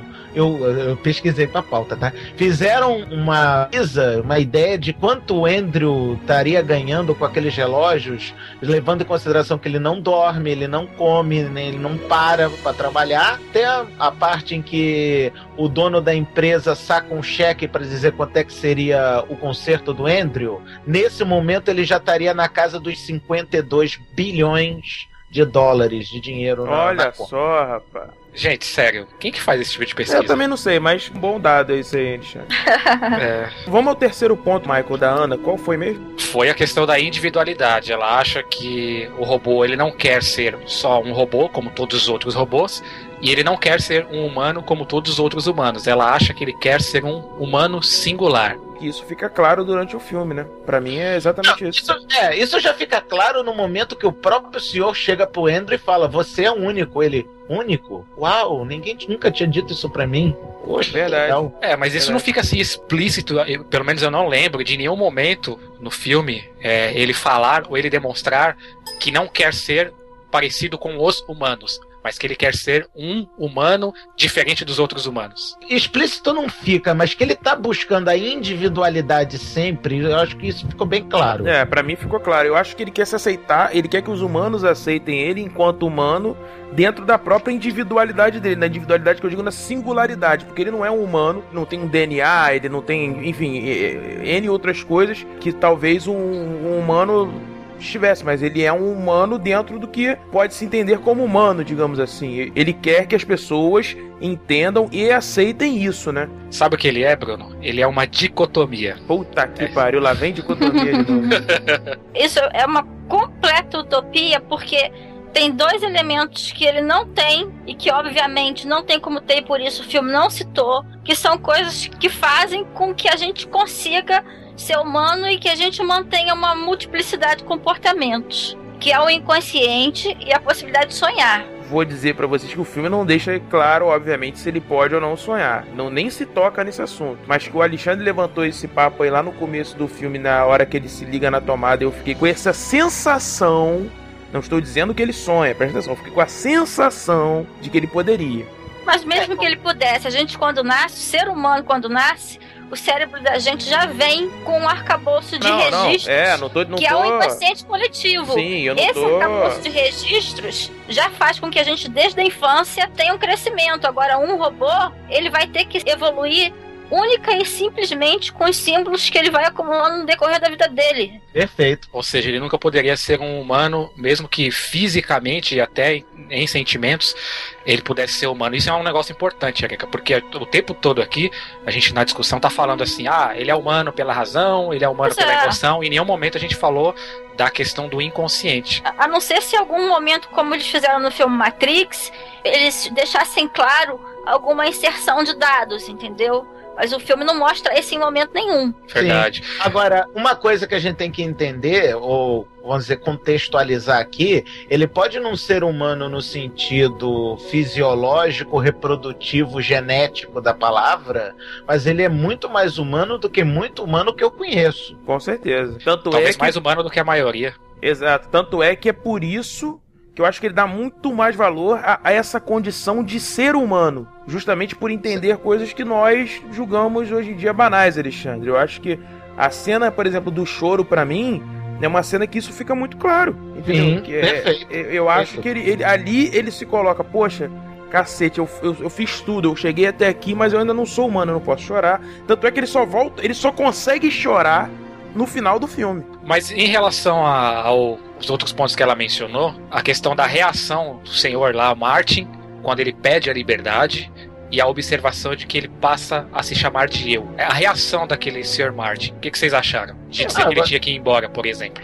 Eu achei perfeita, porque ele já tinha, entre aspas, perdido a filha mais velha, porque ela já tinha fugido com o motoqueiro. Essa foi justamente a época em que a filha mais velha deixou a casa. Estávamos chegando na cena do casamento da. Do, aliás, já tinha passado a cena do casamento da filha mais nova, mas ela ainda não tinha, vamos dizer, abandonado a casa. Ela ainda, ainda convivia com o pai. Então ele tá, ah, tá todo mundo me abandonando mesmo? Então tá bom, você quer liberdade? Vai-te embora também, não quero mais papo contigo não. Ah, não, tá, vai pro Eu acho que ele fez certo também, como se fosse, tá bom, toma teu livre-arbítrio, segue em frente, né? A princípio pode ter parecido uma reação egoísta, como acho que talvez tenha sido a interpretação da Ana, mas uma frase que ele falou é, é completamente verdadeira, independente da intenção. Ele falou: Você quer a liberdade? Então agora você vai arcar com o peso da liberdade. Exato. Sim, Isso aí é sim. fundamental. Não, e eu acho interessante porque marca uma das grandes transições do filme, né? E isso, na verdade, essa frase, ela remete a muitas questões filosóficas, como por exemplo, até o existencialismo francês, né, na figura do Jean-Paul Sartre, que costumava dizer que a liberdade não é uma dádiva só, que na verdade nós estamos condenados a ser livres. Como diria Stan Lee, com grandes poderes vem grandes responsabilidades. Puta, aí, Exatamente, aí pronto. matou os grandes pensadores da. Agora, Não, uma coisa que eu acho interessante a gente conotar, já que entramos nesse assunto dos relógios tal e coisa, é justamente a passagem do tempo no filme, porque o nome não é Homem Bicentenário só pra ser bonitinho, não, é que Claro. o filme se passa durante 200 anos. Verdade. E a gente, mas a gente não vê os 200 anos todos, um por um. Sim. Tem uma coisa tipo 17 anos depois. Exato. Ele dá, ele dá 14 saltos depois. temporais grandes, né? Sim, e isso fica bem claro nas feições dos personagens que vão mudando, no desenvolver da tecnologia em volta, né? Os Sim. carros voadores, os prédios futuristas, Sim. o caramba 4 e na própria relação entre os personagens. E interessante, um- Alexandre, que a fotografia vai ficando cada vez mais clara. Ela já é clara, né? Mas ela vai ficando cada vez mais clara. Tem que ter uma hora que é tudo branco, assim. Tem uma hora que ele tá entrando num lugar que é tudo branco, branco, branco, branco. É, eu achei que foi um pouquinho utópica demais, porque se a tecnologia tivesse avançando realmente como avançou, teria que ter alguns lugares meio poluídos no planeta, mas deixa pra lá. Agora tem uma coisa que eu achei bem sutil com relação a isso que você falou, Alexandre, que foi com relação ao pensamento da época. Porque ele passa por dois julgamentos específicos com a figura de dois juízes. Vocês repararam na Sim, figura dos sim, dois sim. juízes? Sim. Sim, sim. No início Como era, figura. qual era a figura do primeiro juiz e qual era a figura do segundo juiz? O primeiro era um primeiro homem e a segunda uma mulher. E negra, né? Sim. E E mais, negra, e mais do que isso, o primeiro era um homem velho e conservador, Exatamente. A segunda era uma juiz mulher, negra Sim. e nova. E no, nova no sentido de jovem, ou seja, aberta a mudanças mostra uma época com valores provavelmente diferenciados, que né? E é o que lá no começo do filme o senhor fala para ele, né? Que tudo muda, sempre muda. E o diretor aborda isso de forma sutil, né? Exato, trocou um personagem, exato. trocou um juiz pelo outro, acabou, entendeu? É, com essa simples troca de atores, você já consegue transmitir toda uma mensagem, toda uma carga, né? E muita coisa a gente também tem que entender que o, a própria busca do Andrew pela humanidade gerou tecnologias e gerou coisas que a própria humanidade conseguiu utilizar. O Andrew não podia ser humano porque tinha porque era um robô. Beleza, então vou fazer próteses de órgãos humanos que servem para mim, mas que servem para os humanos também. Exatamente. Sim. Tanto que na, na, primeira cena do juiz, o juiz fala: Ah, mas você não é humano, você é todo robô. Ah, mas eu sou humano em parte, porque eu tenho minhas próteses que são tão perfeitas quanto as que você usam. O senhor juiz, inclusive, tem um dos meus rins. O senhor é robô em parte, então eu também sou humano em parte. Pergunta aí é a seguinte: o que é humano e o que é não humano. O que, que é matéria e o que, que é pensamento. O que, que acontece? Depois dessa cena do primeiro tribunal, o Andrew não pode ser considerado humano porque ele ainda tem o cérebro positrônico, que faz dele um ser imortal, e segundo as palavras do próprio juiz, a sociedade permitiria um robô imortal, mas nunca aceitaria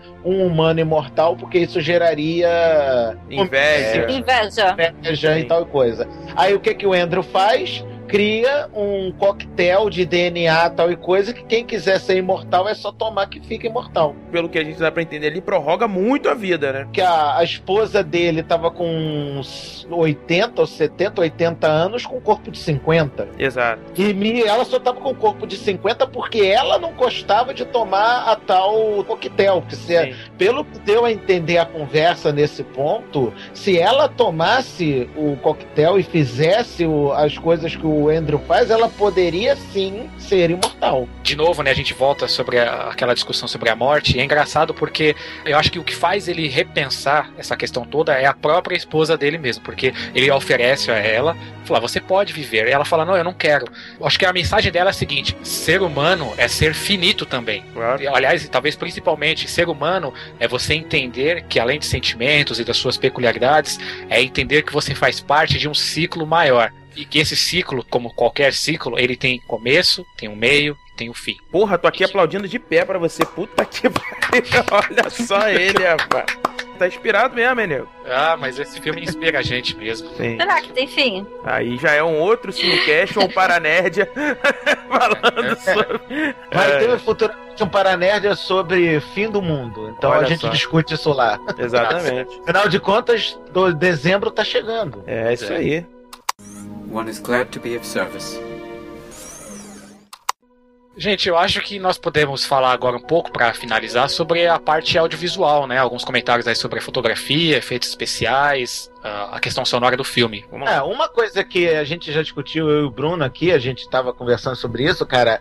Os efeitos desse filme ainda estão sensacionais. Eu gostaria, inclusive, que tivesse o Blu-ray desse filme com a dublagem em português, que infelizmente não existe. Existe o Blu-ray, mas não com a dublagem, porque eu compraria com certeza, cara. Os efeitos ainda são bons, não estão datados, não estão mesmo. Você consegue ver o filme tranquilamente, numa boa.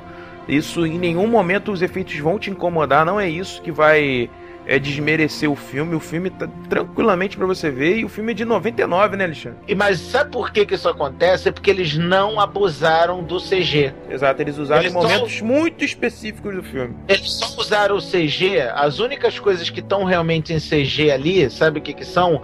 Quando sai o holograma da cabeça do Andrew, Sim. ou quando tem aquele sistema nervoso central holográfico Sim. na frente. O resto, até mesmo as cenas dos carros voadores foi parte maquete, parte CG. Que ajudou o filme, inclusive, a ganhar uma sobrevida muito grande. Você pode ver hoje que ele vai, não vai te incomodar nesse ponto. Com certeza. Foi muito bem dosado, né? Eu creio também que essa dosagem, essa sabedoria não se deu só nos efeitos especiais, mas também até na fotografia do filme. Então, a, fo a fotografia, como o Alexandre falou, ela é bonita, porque pelo menos eu gosto disso, sempre falei com a Erika, eu gosto muito dessa fotografia mais clara, sabe?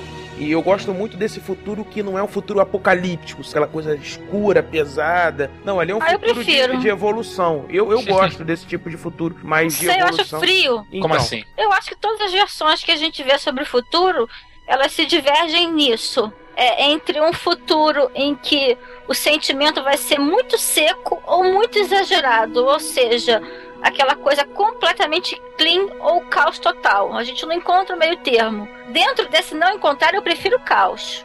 Uma cena que corrobora perfeitamente essa opinião da Érica é a cena do hospital na morte da menininha, cara. Aquele hospital é limpo demais. Exato, Sim. exatamente. Parece uma nave espacial de tão limpo, cara. Pois é, Chega a ser inverídico, né, até. Eu Porra. ficaria profundamente entediada viver num mundo assim. tipo de fotografia que eu gosto, pelo menos, particularmente eu gosto. Não é nenhuma obra-prima, tá? Não estamos falando aqui de, de, de nada absurdo, mas é uma fotografia bonita, como o Alexandre falou, uma fotografia que te ajuda na compreensão da evolução do filme, da passagem de momento, pelo menos eu percebi isso. Concordo com você e uma observação adicional que eu faço, falando em beleza, as cenas mais belas, fotograficamente falando, são as cenas em que ele está na praia. São as cenas que mostram paisagens, são belíssimas. Esse filme, é, ele tem esses tons muito brancos nas cenas mais futuristas, mas ao longo do filme existe um equilíbrio muito grande em relação às cores do filme. Sim, sim. Sempre aquele sempre tom pastel, Isso, aquele tom entre o creme e o marrom claro, Sim, nas roupas, no tom dos cabelos.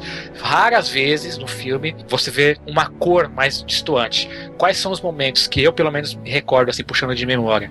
Nas cenas iniciais, quando você tem a filha mais velha, a rebelde, ela tem umas cores meio distoantes, um pouquinho de vermelho, um pouco de Ah, ela tem um amarelo. amarelo carregadíssimo, né? Porque ela Sim, usa sim. muitas coisas em amarelo. Ela tem um namorado que usa preto. O namorado motoqueiro dela é, Exato. é, cara, é muito cyberpunk, cara. É, Verdade. vai, é, cyberpunk. Então, quer dizer, o filme consegue criar essa harmonia, principalmente nesses tons que você disse, até porque que é é a intenção do filme é essa coisa da emoção não sobressaltar, porque Sim. ele, ele vai aprendendo a ter emoções. Então você não utiliza muito é, essa questão da cor até pra preservar isso do personagem.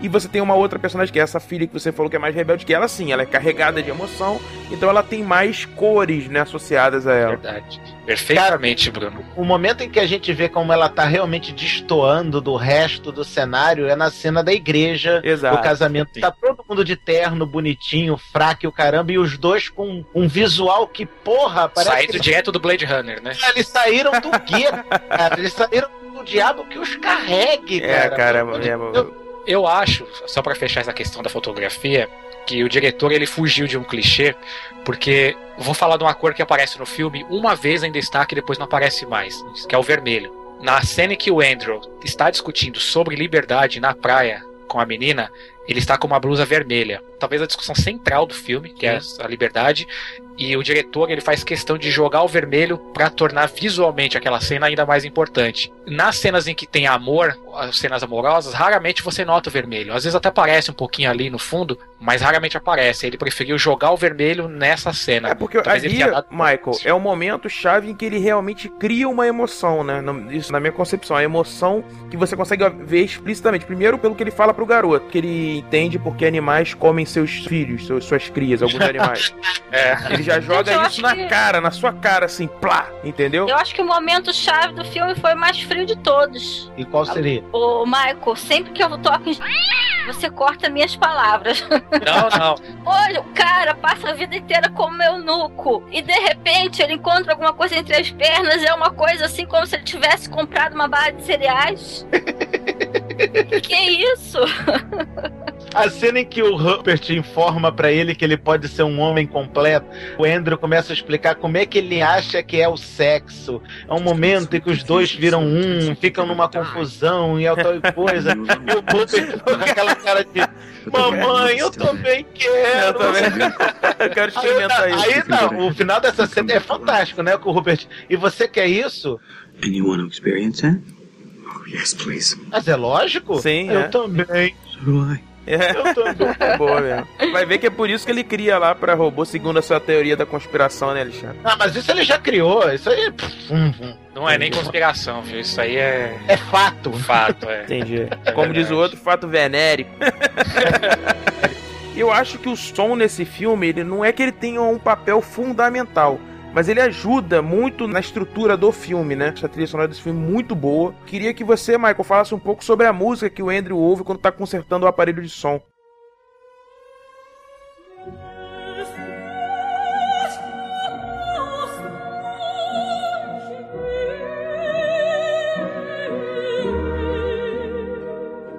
Bem lembrado. Essa música que o Andrew escuta, ele conserta, né? Um aparelho muito antigo até.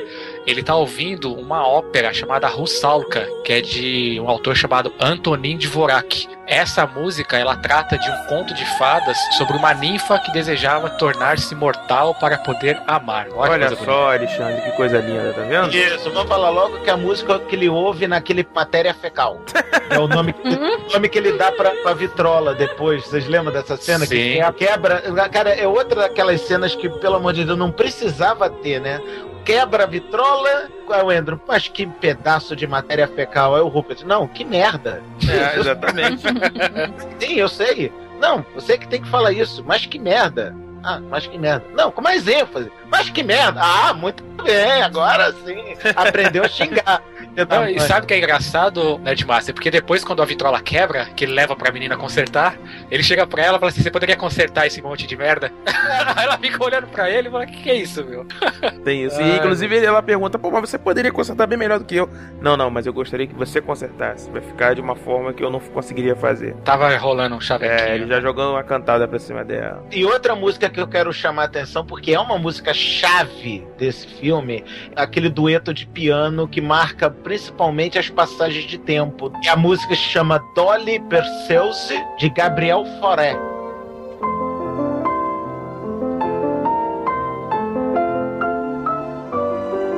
é, ouvir essas notas musicais, eu já lembro de cara do Homem Bicentenário. Olha só. Você vê como essas partes assim, audiovisuais, sonora no caso, como marca a gente, né? Tanto ou às vezes até mais do que o que se fala no filme, né? Sobre os efeitos sonoros, gente, tem uma coisa que me incomodou nesse filme. Tudo bem, eu entendo que é um robô e tudo mais.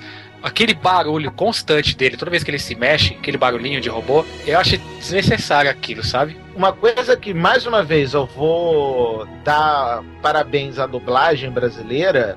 No filme original, tem esse som de robô durante praticamente o filme todo, inclusive na parte em que o, Robin Williams saiu da fantasia, ainda tem barulhinhos.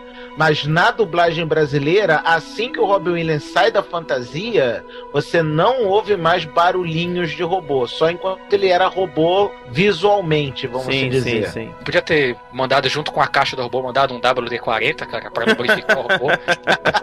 Outra, né? Ah, mas, mas isso, isso, isso ajuda na composição do personagem, né, Michael? Não dá pra negar, né? Uma cena que esses sons de robô se tornam muito interessantes é a cena em que a garota faz o Andrew pular da nossa, janela, é verdade. Né? Começa aqueles barulhos de robô com defeito, né? E, e, e, eu posso entrar. Olha só, mano. É, Sonoplastia é de Alexandre Nerdmaster. Já tá ajudando o editor. É isso aí. Não sou um Léo Lopes, quase isso. Ih, olha só, mas que é isso? Um outro filhote desse filme é a inteligência artificial, né, gente? Sim. Inclusive do Asimov também, né? Tem a ligação direta aí.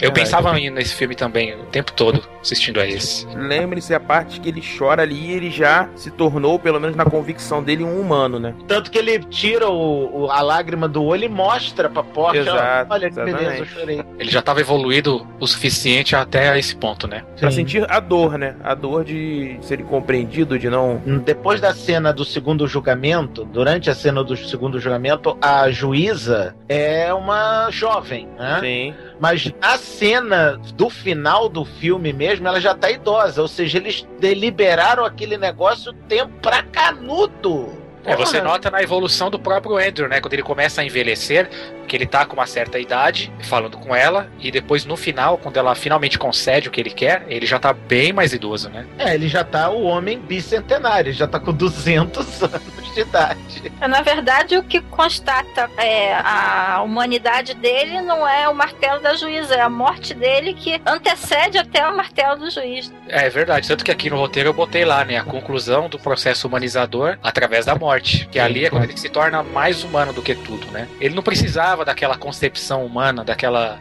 concessão humana para que ele fosse considerado humano. Ele já era, independente do que considerasse. Aí sim, Bruno, entrou o sarcasmo na, na história. Foi na cena do primeiro julgamento, quando o juiz é, proibiu ele de ser considerado humano, que ele chegou e falou: Isto fica feliz em ser útil. Cara, ali foi sarcasmo. Ali eu acho que teve sarcasmo. Concordo, porque ele estava dizendo: Ok, se vocês me consideram um robô, então é, aqui está o robô que vocês consideram, né? One is glad to be of service.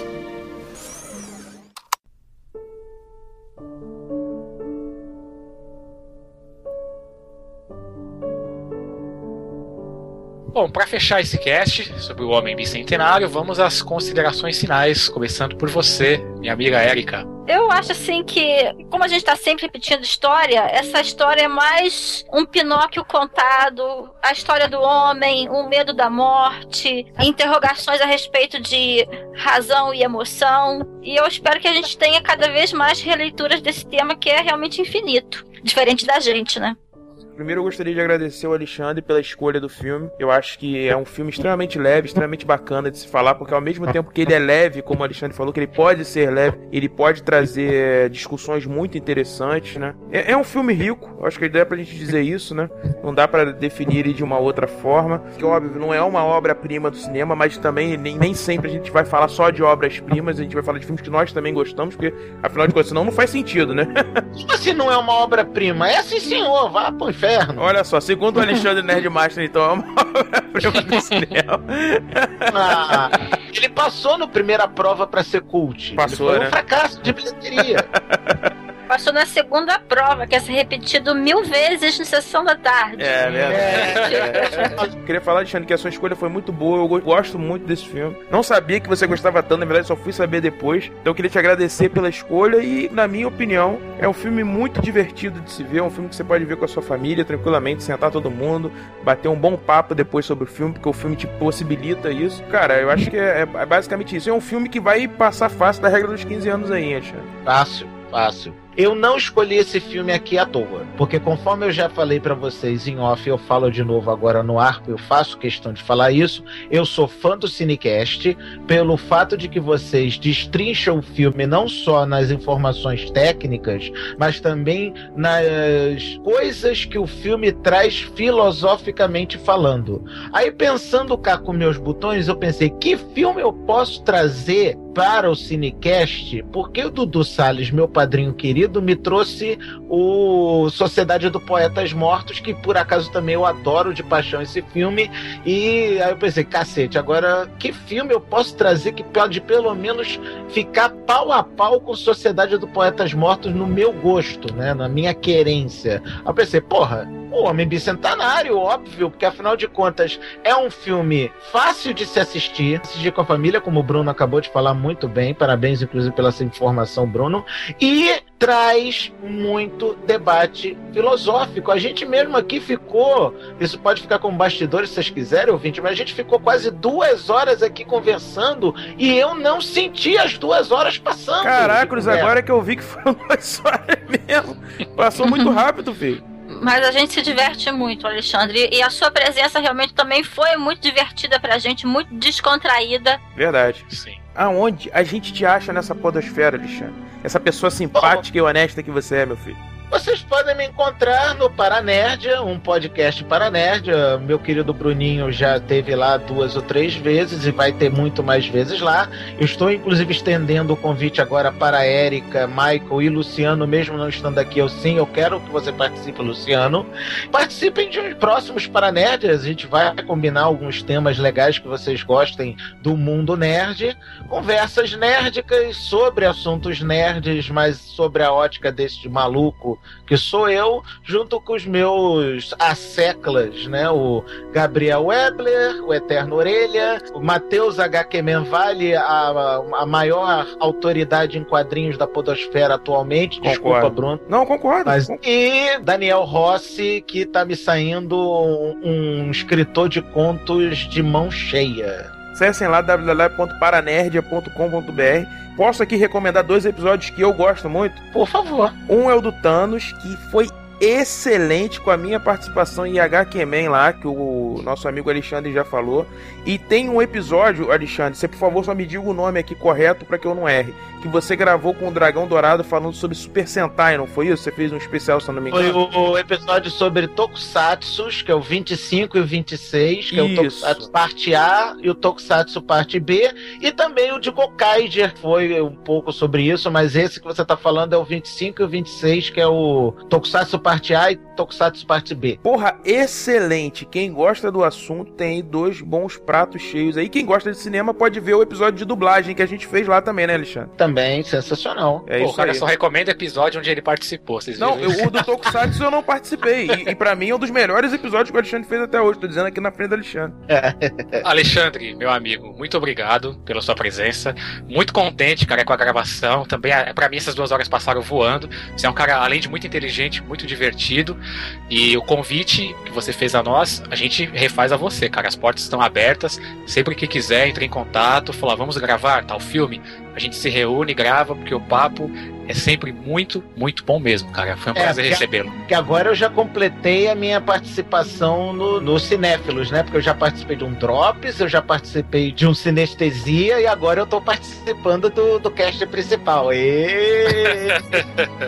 você pode fazer também uma matéria pra gente no cinema E, se você quiser. Ah, poxa comigo. Olha só. Alexandre é quase já um cinéfilo, então, né? Quase não, já é. Já um é um cinéfilo. cinéfilo eu já sou, né? Não sou da equipe de vocês, mas já sou cinéfilo. É verdade.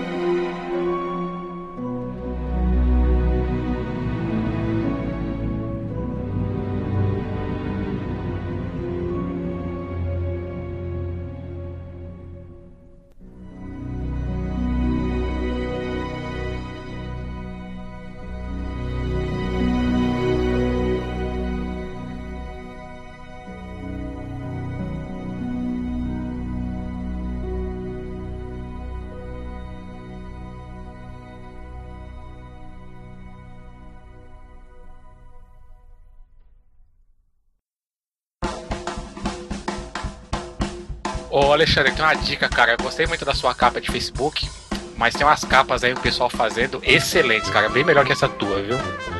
Ah, desculpa, é que essa quem fez fui eu. Tô tentando fazer um jabá das capas que a gente anda fazendo aí, sabe? Nossa, cara, tá dando realmente dando uma interferência aí. Ah, tá dando um. toda hora. É do Alexandre. É. Derruba o Alexandre e chama ele de novo, Michael. De repente pode Beleza. ser.